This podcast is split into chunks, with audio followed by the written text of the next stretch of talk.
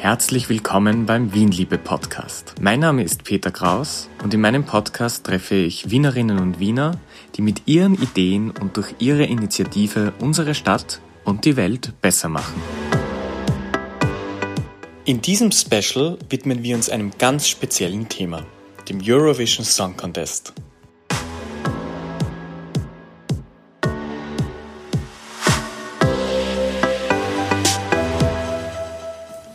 Ich sitze jetzt hier mit Karin und mit Michael. Die zwei organisieren am 12. Mai das Public Viewing vom Eurovision Song Contest im Votivkino.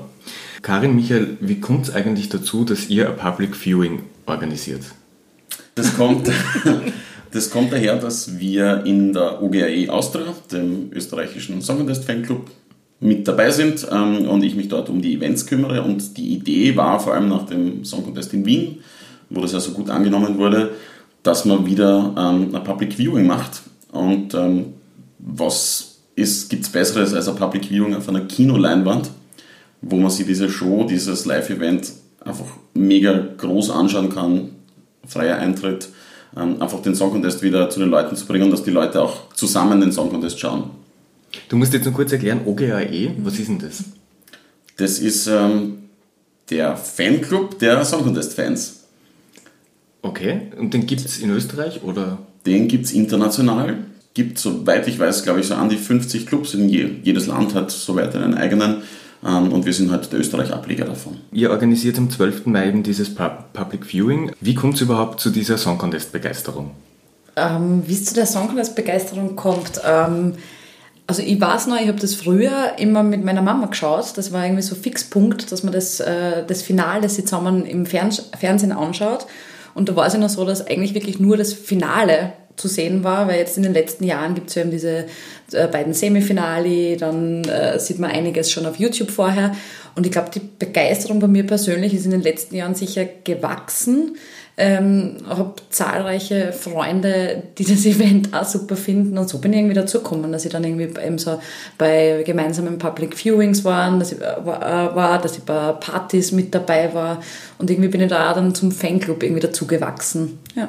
Und wann habt ihr die Entscheidung getroffen, das Public Viewing zu organisieren? Also mm, ich glaube, wir waren eben nach dem Song Contest in Wien, waren wir zusammen bei einem Public Viewing in einem Lokal da in Wien und das war ganz nett und wir haben dann irgendwie so darüber geredet, dass das irgendwie so cool ist, das irgendwie zusammen anzuschauen.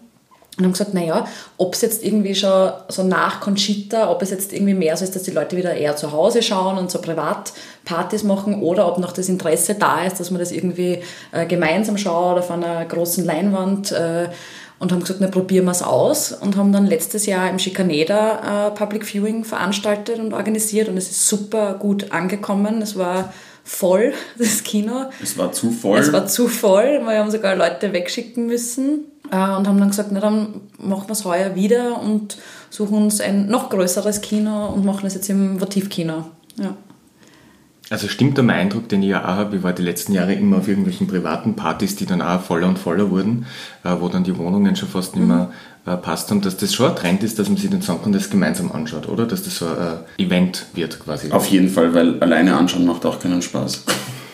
Ich habe schon auch jetzt äh, in den letzten Tagen mal wieder für Werbung für unser Event gemacht und die Leute, also entweder sind die Leute in Lissabon oder sie sagen, ja, sie kommen zu uns oder ähm, sie veranstalten schon also Privat-Viewing, sondern aber dann immer wirklich in einer größeren Gruppe, dass sie sagen, na, ich mache das schon seit ein paar Jahren, dass ein paar Freunde zu mir kommen und wir uns das gemeinsam anschauen. Äh, und habe aber schon das Gefühl, dass das nach wie vor ähm, ja, großes Interesse ist, dass man sich das gemeinsam anschaut. Und wie läuft denn dieser 12. Mai im Votivkino ab? Also da kommt man hin und dann? Dann darf man schauen. Sucht man sich einen Sitzplatz äh, im großen Kinosaal, der hat 180 äh, Plätze also ich, wir gehen davon aus, dass das ziemlich schnell voll ist. Mhm. Ähm, und auch draußen im Café wird es übertragen.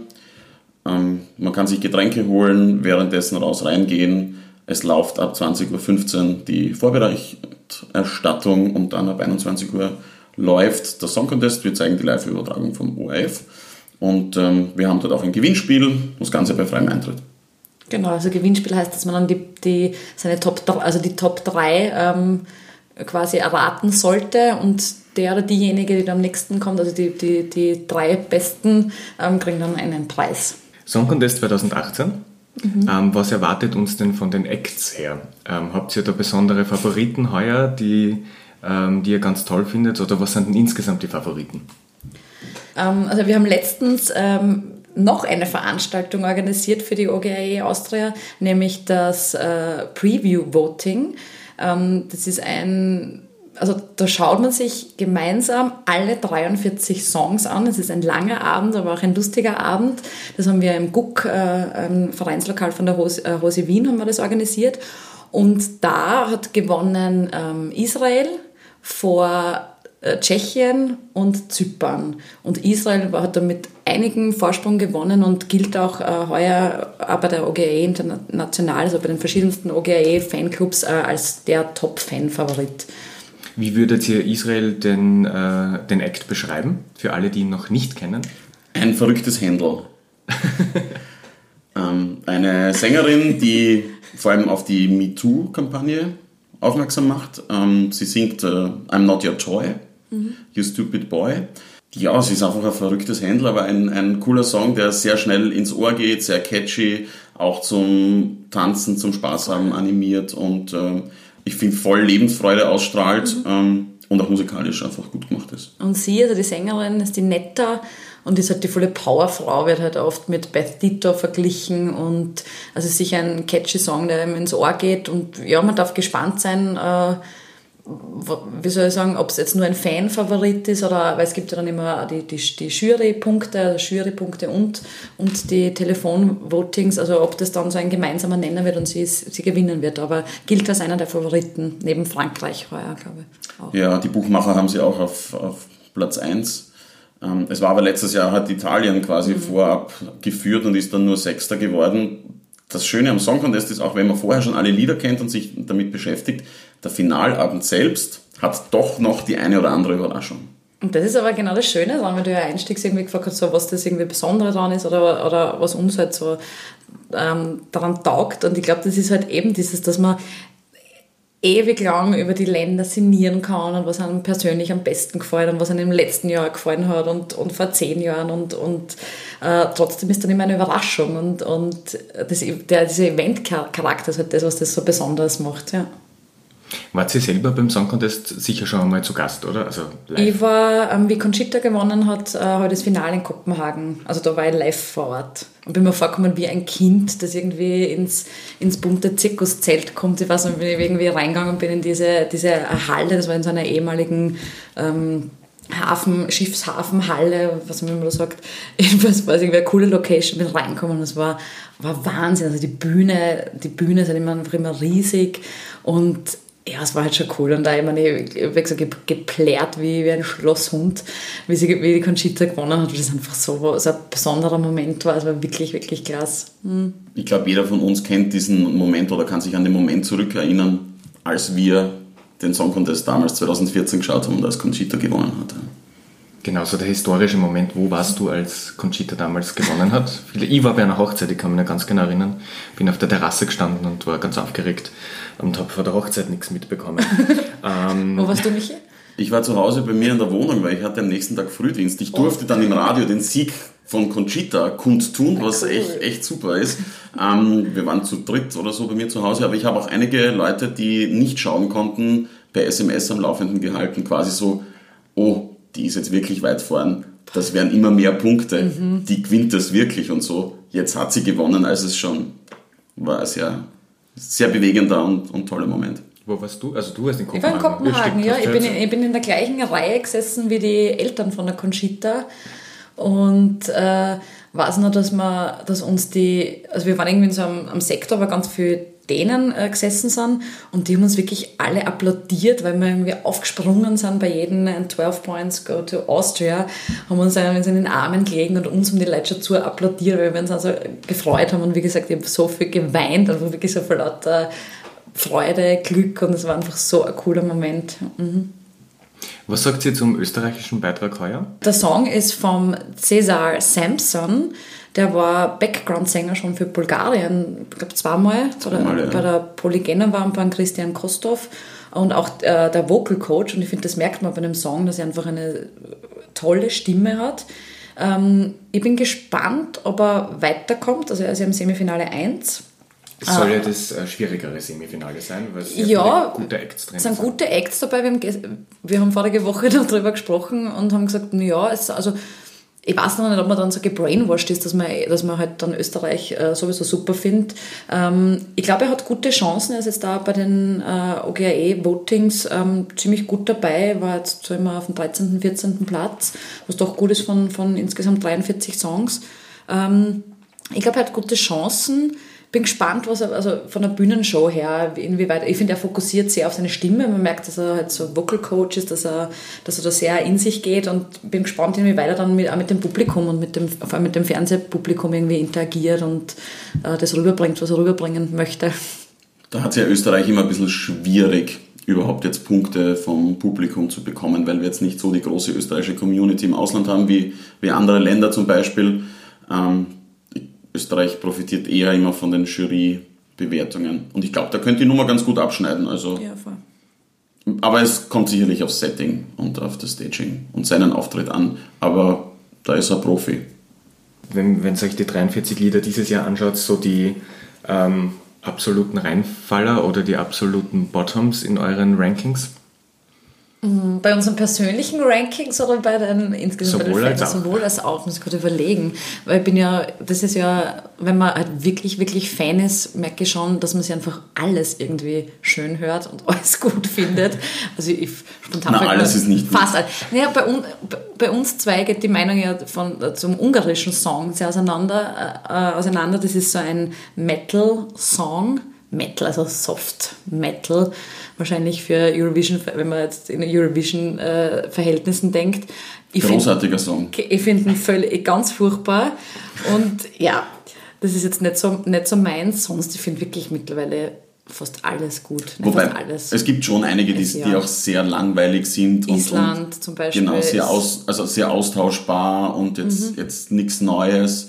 Ähm, viele Länder versuchen halt irgendwie auch so sehr poppig und sehr, ähm, also die Musik so zu machen, wie sie der Mainstream derzeit hört, um es halt möglichst, ähm, möglichst allen zu gefallen. Genau. Das tut Ungarn zum Beispiel nicht, weil das ist schon was sehr Spezielles. Aber ich glaube auch sowas kann dann herausstechen, äh, weil es geht schon darum, dass man irgendwie so zwischen diesen Songs, die in der Abfolge von dreieinhalb Minuten aufeinander kommen, dass man da auch heraussticht. Und es ist eigentlich immer schön, wenn es dann doch Abwechslung und Diversität in dem Bewerb gibt.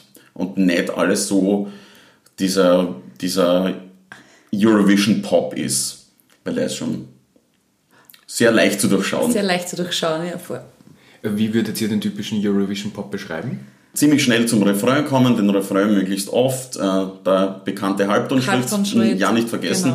Ähm, und, Windmaschine. noch, und zum Hin hinten raus noch einmal schön schreien oder irgendwie zeigen, was man stimmlich drauf hat, dann, das ist so Eurovision Pop. Und insgesamt, wie würdet ihr den Jahrgang heuer bewerten? Also guter Jahrgang, schlechter Jahrgang, durchschnittlich? Ich finde es äh, heuer ganz eine gute Mischung an Songs, ehrlich, ehrlich gesagt. Ich meine, wie gesagt, es wird in, in den letzten Jahren hast du immer gesagt, es sind heuer schon wieder so viele Balladen. Und ich finde es heuer sind so- so- sowohl irgendwie so sozialkritische Songs dabei, wie zum Beispiel von Italien oder Frankreich, dann aber auch so super tanzbare Nummern, wie das von Israel. Oder was ist noch tanzbar? Wir tanzen immer zu allem. Ähm, Zypern zum Beispiel. Zypern, Fuego. Also es ist irgendwie für jeden Geschmack was dabei heuer, finde ich. ja, auch, auch so aktueller Pop, wie man ihn wirklich im Radio hört. Ja. Polen, Tschechien, also gute Mischung, ja. Ein guter Jahrgang. Es gibt ja beim Song Contest da immer so, ich nenne es Guilty Pleasures, also Lieder, die man, wie soll ich sagen, für die man sie wahrscheinlich außerhalb des Song Contests ein bisschen genieren würde, dass man die toll findet. Beim Song Contest darf man es. Ähm, habt ihr so Guilty Pleasures heuer? Also meine persönliche Guilty Pleasure, die außer mir, glaube ich, eh niemand versteht, ist heuer Ukraine. Du schaust, du schaust schon so.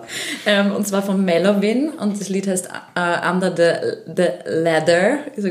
Und das ist so mein, ich weiß nicht, das taugt mir einfach. Ich kann es nicht beschreiben, wieso, aber das ist so meine Guilty Pleasure. Und ich finde, ich habe es jetzt bei, der, bei dieser Preview-Voting-Geschichte gemerkt, das findet außer mir, finden es wenige gut.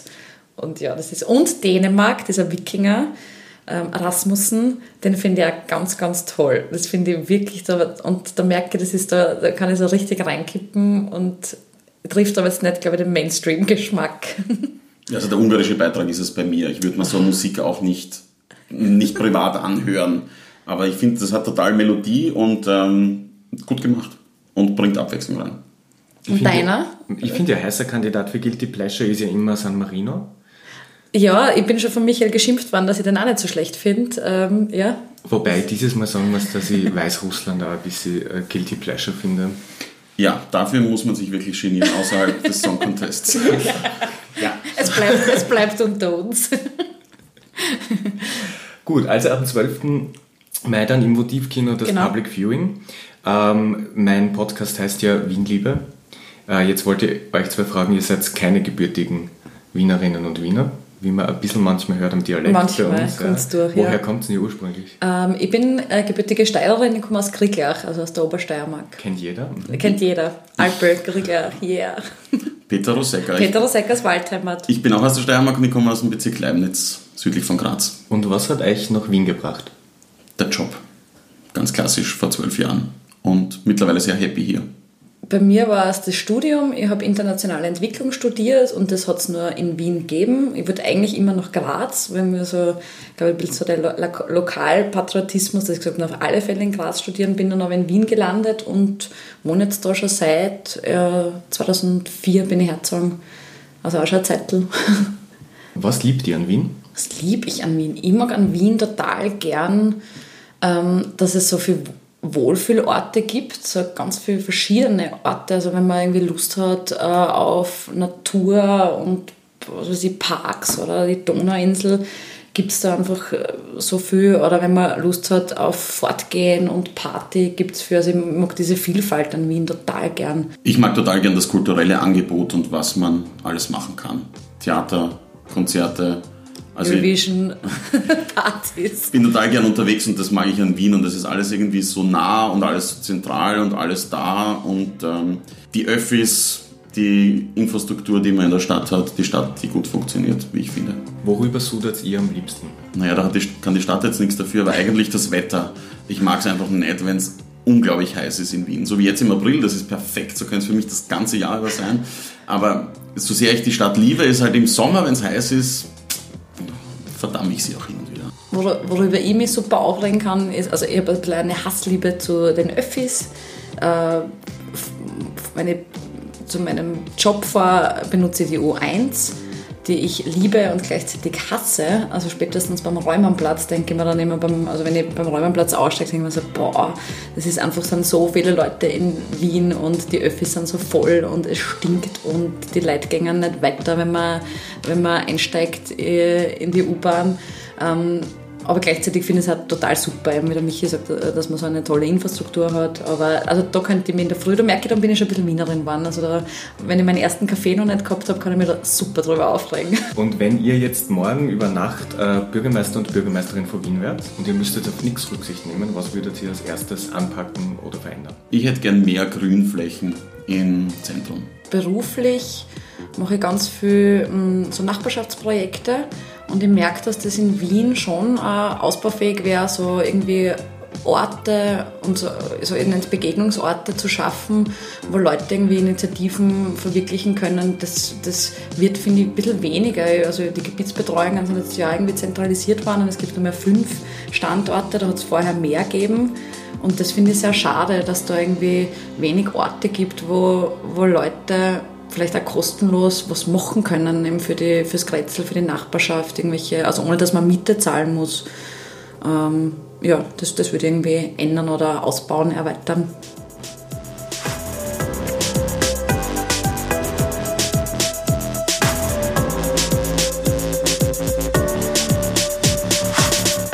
Das war das Eurovision Special von Wienliebe, dem Podcast von und mit mir, Peter Kraus.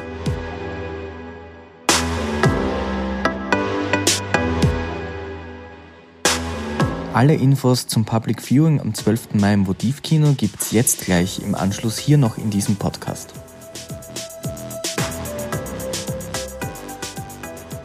Ähm, sagt allen Leuten, die zuhören, wie kommen sie jetzt eigentlich am Samstag zu eurem äh, Public Viewing? Was muss man noch beachten? Ähm, beachten muss man, also es, der Saaleinlass ist um 20 Uhr, die Übertragung beginnt um 20.15 Uhr. Ähm, man kann vorher nicht reservieren. Ähm, es ist gratis. Es gibt, also es gibt keine Tickets. Man sollte also rechtzeitig vor Ort sein und sich dann einen Sitzplatz ergattern und entspannt das Viewing schauen. Und sich an der Bar mit Getränken eindecken. Startlisten sind vorbereitet. Ihr werdet von uns informiert und hinkommen mit den Öffis. und nicht drüber sudern, sondern mit und, einer guten Stimmung. Und die, kommen bitte. Und die fahren dann auch nachher wieder nach Hause, weil sie fahren ja am Wochenende in der Nacht. Genau. Die U-Bahn ja. zumindest. Dann sage ich vielen Dank fürs Gespräch und äh, Happy Eurovision Week. Danke. Danke. Cool. Juhu. Mein Herz ein bisschen, dass wir Steirer sind.